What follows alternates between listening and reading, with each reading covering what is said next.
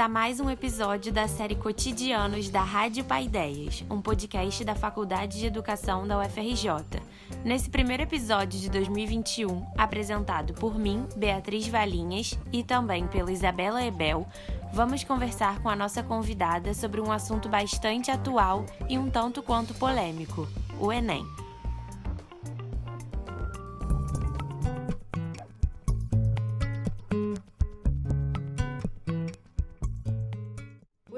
Nacional do Ensino Médio, mais conhecido como Enem, é realizado anualmente em todo o Brasil e é o principal meio de acesso às universidades. Normalmente, a prova acontece em dois domingos do mês de novembro, mas por conta da pandemia do coronavírus, a edição de 2020 foi adiada para os dias 17 e 24 de janeiro de 2021. Para falar desse assunto, trouxemos nesse episódio uma convidada especial, é a Tassiana Oliveira, estudante de pedagogia na UFRJ e bolsista no projeto de extensão CAP Popular. Oi, Tassiana, muito bom ter você aqui. Olá a todos que estão nos ouvindo, Oi, Isabela. Queria que você começasse contando um pouco pra gente o que é o projeto do CAP Popular e como é que ele está funcionando de forma online e remota. Bom, o CAP Popular é uma extensão universitária é da UFRJ, que quem coordena é o CAP e o IEM, na verdade, são professores do CAP e do IEM, do Instituto de Matemática, onde funciona um pré-vestibular social, que é um preparatório, na verdade, para as provas do INSEJA e do ENEM. Opa, opa, opa! Peço desculpas, mas vou ter que fazer uma interrupção rapidinha. Vocês devem ter ouvido uma palavra meio estranha que a Tassiana falou aí: enseja. Na verdade, é uma sigla, ENCCEJA, que significa Exame Nacional para Certificação de Competência de Jovens e Adultos. Uma sigla meio grande, mas que se refere à prova oferecida para jovens e adultos tirarem os certificados de conclusão do ensino fundamental e médio. Agora sim, vamos dar continuidade. Esse preparatório para essas provas tem um, um grupo específico, tem um público-alvo específico. E esse público-alvo são trabalhadores e trabalhadoras, pessoas indígenas, negras, LGBTs e moradores de favelas e periferias. Quando esse pré-vestibular começou, ele veio como uma herança do Preparanem, que era um pré-vestibular social para trans e travestis. E ele funciona, ou funcionava, né? Até o início da pandemia no CAP da UFRJ mesmo, lá na Lagoa. No início da quarentena, a gente estava super aflito, né? Como todo mundo, não sabendo muito bem o que fazer. Desde março, quando a UFRJ decretou a paralisação das atividades e a gente entrou em isolamento social, a gente levou um tempo para perceber que isso não ia passar tão rápido. Então, a gente não estava esperando ter que começar aulas remotas e aulas online e tudo mais. Então, em 22 de abril, acho que foi a primeira ação que a gente fez de retorno, que foi uma live onde participamos eu e o Igor, que era um extensionista até então, e a gente fez uma live sobre como se organizar para os estudos. E aí, desde então, a gente começou a fazer encontros duas vezes por semana, encontros online com os alunos que já estavam inscritos e já eram alunos do CAP Popular desde o começo do ano. E os professores do CAP Popular começaram a enviar materiais de estudo para esses alunos se organizarem. Para o segundo semestre, a gente começou num formato que é o que existe até agora, né? Até a data do Enem, que funcionam três vezes por semana com aulas online. Tem duas aulas por dia e tem plantões não são só plantões de dúvida, mas também um apoio pedagógico onde nós, bolsistas, onde a gente tira as dúvidas e faz exercícios conjuntamente. Então, tem funcionado dessa maneira. A gente abriu inscrições no meio do ano passado, né, no mês de 2020, para esse novo formato. E aí quem se inscreveu já sabia que ia ser só remoto. Então, isso ajudou na questão da evasão, porque antes ninguém estava preparado para isso. É, poucos alunos que estavam no começo do ano continuaram, mas ainda tiveram alguns que continuaram. E a gente estendeu, isso começou em setembro, até agora, a semana do Enem. É, e assim, né? A pandemia trouxe, acho que, muitas questões para todo mundo. Aí eu queria saber para você, assim, vocês, bolsistas, extensionistas, e para os professores do CAP Popular, o que, que você acha que foram os principais desafios? Assim? Tem esse desafio que eu estava falando que é o da permanência dos estudantes. Isso interfere muito no nosso trabalho, no trabalho dos professores, porque a gente vê os alunos saindo, né? E aí, longe de culpar os alunos por isso, mas é porque muitas vezes os alunos são impedidos de estar nas aulas por causa das jornadas de trabalho, por causa dos equipamentos, que às vezes a gente acha que vai dar conta com o nosso celular, né? E aí, com o passar das aulas e as atividades para fazer vai ficando mais difícil, vai ficando mais cansativo também. E aí tem o desafio dos professores e nós também de conciliar as nossas jornadas de trabalho, principalmente a gente da educação, que tá tudo num formato remoto. Então é o dia inteiro os professores dando aula online e a gente, enquanto aluno da universidade, dando aula online e chega à noite no projeto é de novo isso, né? Esse cansaço que a gente tem de usar essa mesma ferramenta dia e noite isso que a gente enfrenta de não ter a permanência dos alunos, né, dos vínculos estarem muito mais fragilizados, acho que é o maior desafio, assim, lidar com essa precarização, né, e com as consequências da precarização do trabalho dos estudantes e de nós mesmos.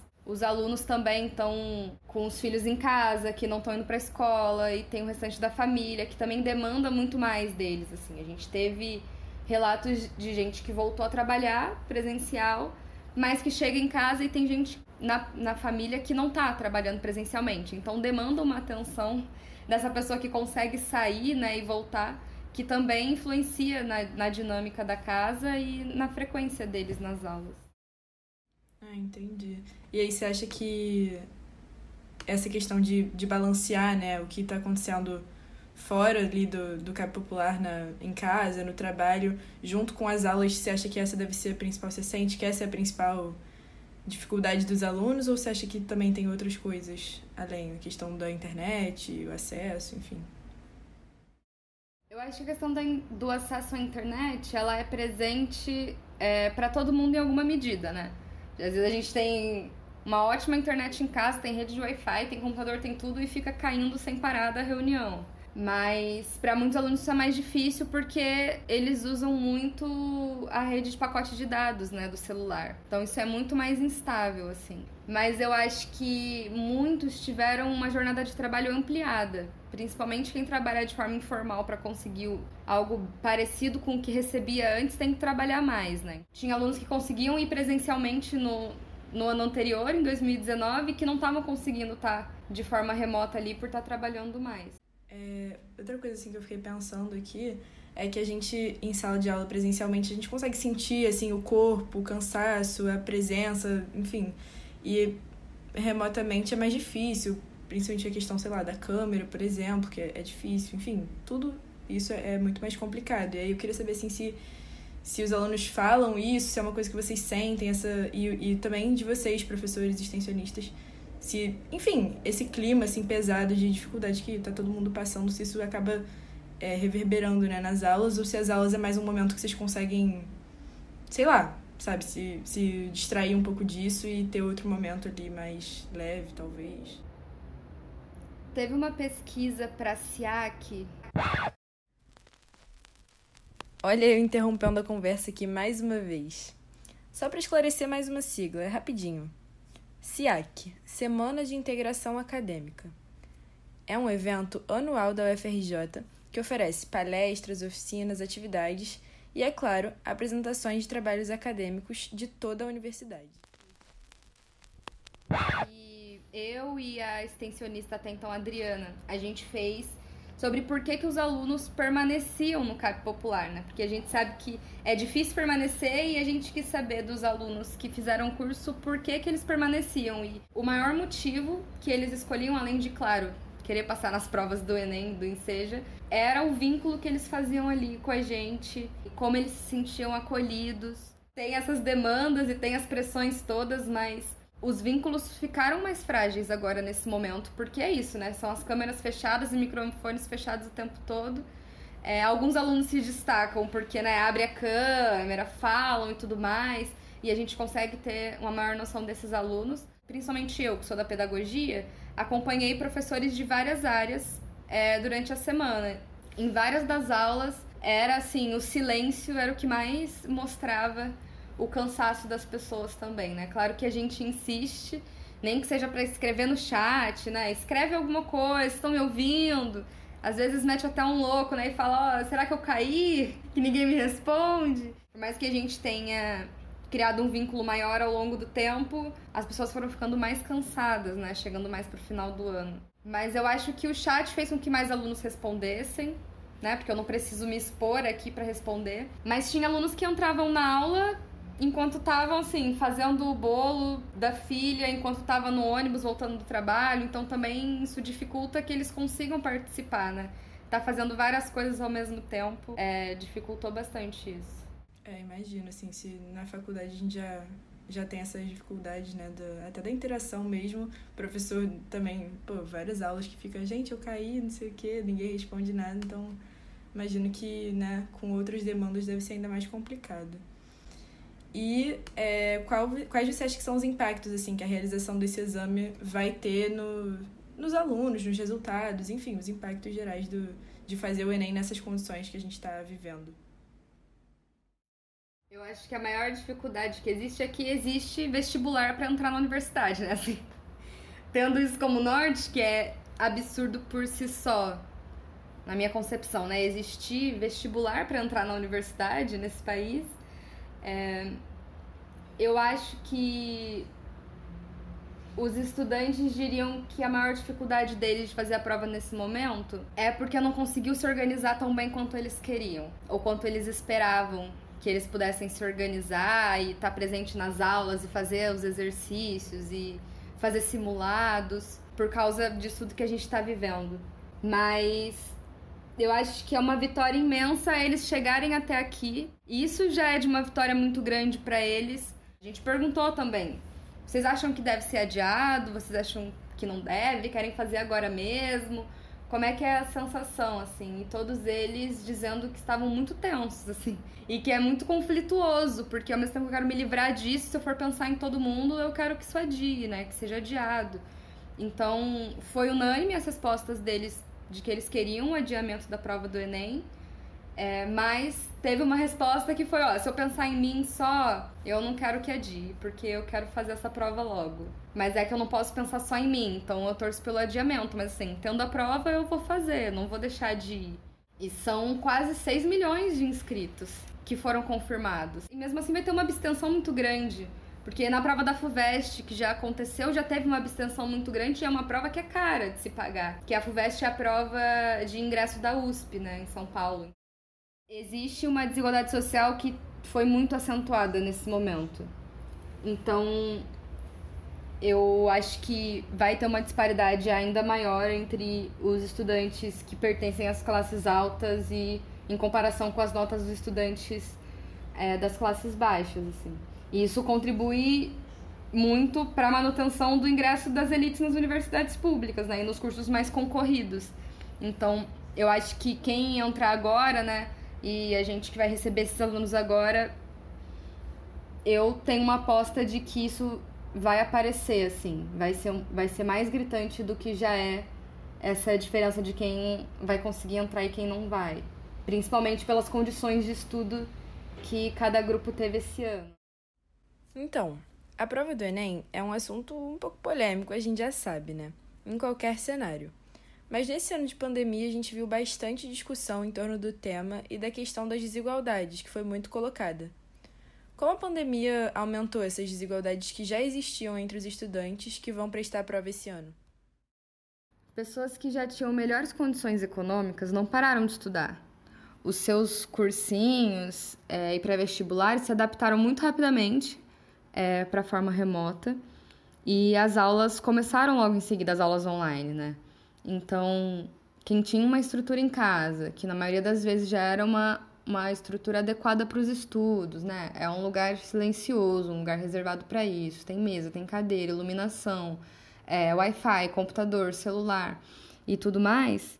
E ainda assim, tendo condições de fazer novas adaptações, né, caso tenha sido necessário nesse momento, com certeza mais uma vez saiu na frente.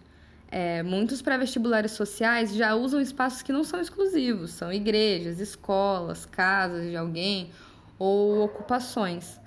Então, as pessoas que faziam esses pré-vestibulares sociais presencialmente já precisavam de outro espaço de estudo. Então, com a pandemia e com a má condução dela, a gente teve várias bibliotecas, universidades, praças, centros culturais fechados, que são locais de estudos é, utilizados muitas vezes pelas pessoas que não têm é, esse acesso em casa. E além disso, os estudantes, na maioria das vezes, estão se preparando para uma prova como essa.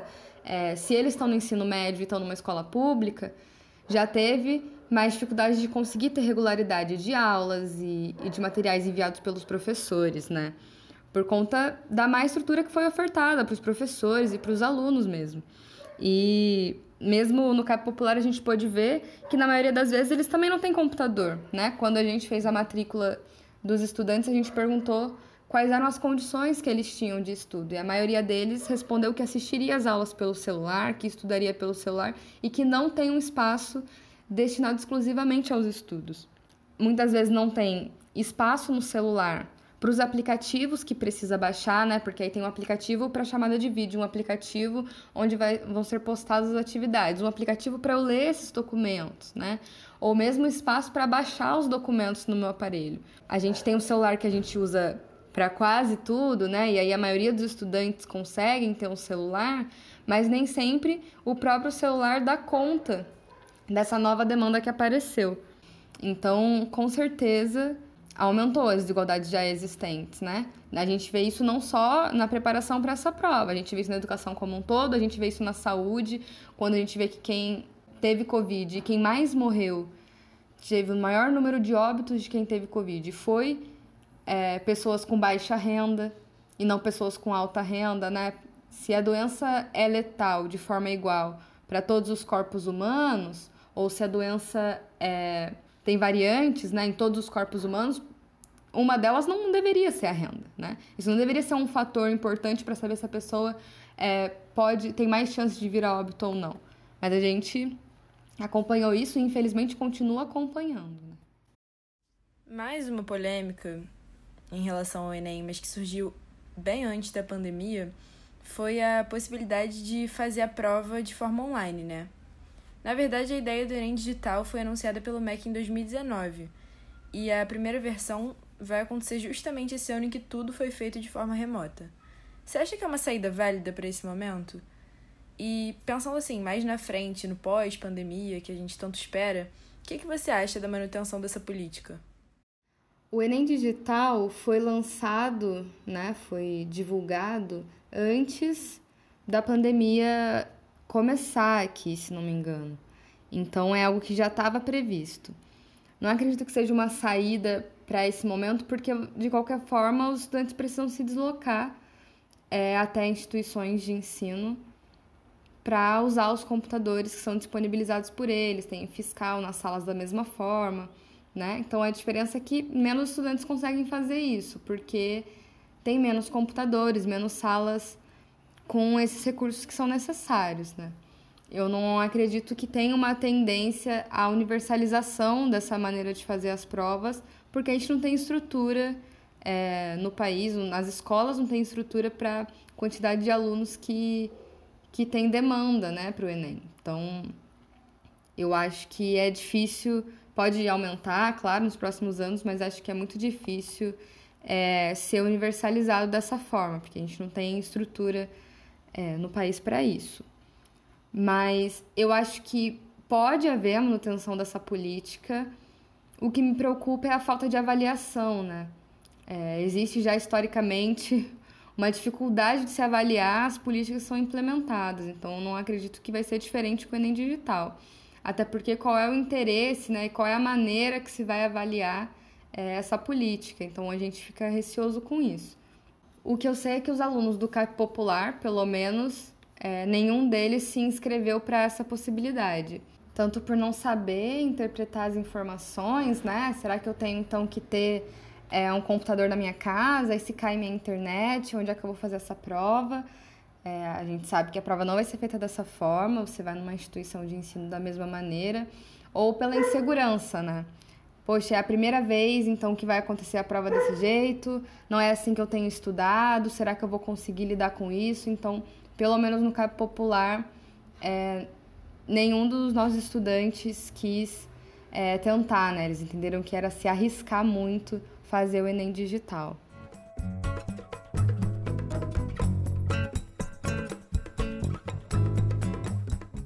Para encerrar essa conversa, a gente pediu para nossa convidada deixar um conselho tanto para os jovens vestibulandos quanto para as universidades que vão em breve receber esses alunos.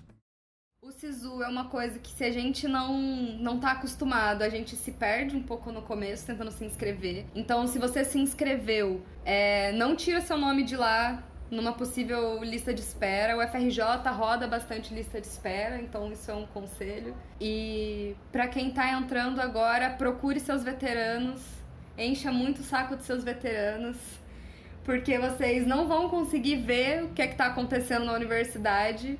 Então, procure pessoas que já estejam um tempo na universidade para poder te ajudar e te apoiar, principalmente por estar num período remoto, assim, né? Um conselho para as universidades, eu acho primeiro muito difícil, porque a gente está recebendo ainda os ingressantes do meio do ano passado agora, né? Tá uma loucura, assim, para conseguir acompanhar o ingresso desses alunos. Mas tentar receber com o maior carinho possível, fazer reuniões remotas, mostrar foto dos lugares, dos campi, contar história, porque tem muita saída de alunos também no começo, né? Tem gente que entra e já sai logo em seguida tentar conseguir manter o brilho nos olhos desses alunos que estão entrando na universidade é um desafio que a gente tem. Porque quando a gente entra e começa a ver as primeiras aulas, a gente fica meio desesperado. Que linguagem é essa? Uma aula que vai durar três horas, é muito diferente do ensino médio, é muito diferente do que eu vivi. Manter esse brilho nos olhos é realmente um desafio. Como de costume, também perguntamos se ela tinha alguma indicação de filme, série, livro, podcast ou outras coisas para sugerir para os nossos ouvintes. Eu queria fazer uma indicação de uma livraria. É, chama Livraria Alecrim. Vocês podem encontrar no Instagram, como escrevendo assim como se fala, Livraria Alecrim. É, eles têm um site também. É, essa livraria foi pensada e criada por um grupo de pessoas e entre eles tem uma estudante, uma ex-estudante de um pré-vestibular social, que eu fiz parte também. Então, acho que é uma ótima indicação, assim, uma livraria muito boa. É, todo dia eles postam várias novidades, tem muitos textos que são informativos e tem muitas indicações. E eu acho muito legal o trabalho que eles têm feito. Eles começaram esse trabalho agora, durante a pandemia, e tem sido muito legal, é muito importante que a gente fortaleça né, as livrarias, e uma livraria que está começando, é, de uma galera que vem de pré-vestibular social, uma galera de Jacarepaguá, no Rio de Janeiro, e acho que vale a pena conhecer. Muito obrigada, Tassiana, foi um prazer ouvir você.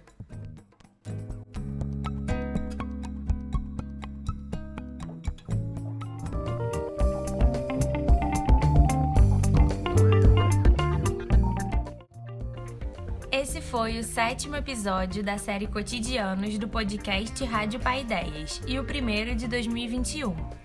Rádio Paideias é um projeto de extensão coordenado por Gabriel Cid e produzido pelo Secult, o setor de cultura, comunicação e divulgação científica da Faculdade de Educação da UFRJ, em conjunto com estudantes extensionistas. A apresentação e o roteiro foram feitos por Isabela Ebel e por mim, Beatriz Valinhas. A edição é de Laura Viana e de Lavínia Rezende. Nossa programação visual é feita pela Luísa Filardi e a coordenação digital e web é da Bianca Pinheiro. Você encontra nosso podcast no Spotify, Deezer, Amazon Music, no seu agregador de podcast favorito e também no nosso site www.podcast.educação.frj.br. Continue nos acompanhando por alguma dessas plataformas e também pelo nosso Instagram, arroba. Se quiser falar com a gente, é só deixar seu comentário no site, mandar uma mensagem pelo nosso Instagram pela página da Faculdade de Educação da UFRJ no Facebook ou escrever para o nosso e-mail podcast.fe.frj.br. Até a próxima!